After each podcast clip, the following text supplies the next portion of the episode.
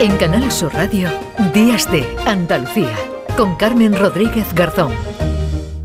A esta hora, como siempre, abrimos una ventana aquí a Canal Fiesta Radio, damos la bienvenida a José Antonio Domínguez, que hoy nos eh, recuerda uno de los grandes éxitos de la oreja de Van Gogh. José Antonio, ¿qué tal? Muy buenos días. Muy buenos días, me encantan los días que tienen su canción.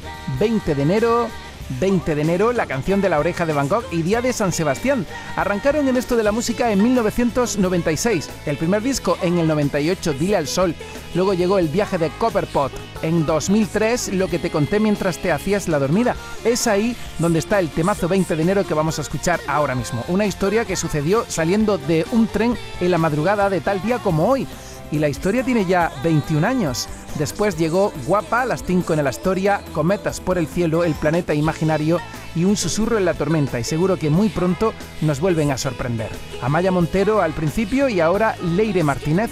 Desde luego es un buen momento para escuchar la canción 20 de enero ahora en Días de Andalucía. Que tengáis un bonito 20 de enero. Pensé que era un buen momento.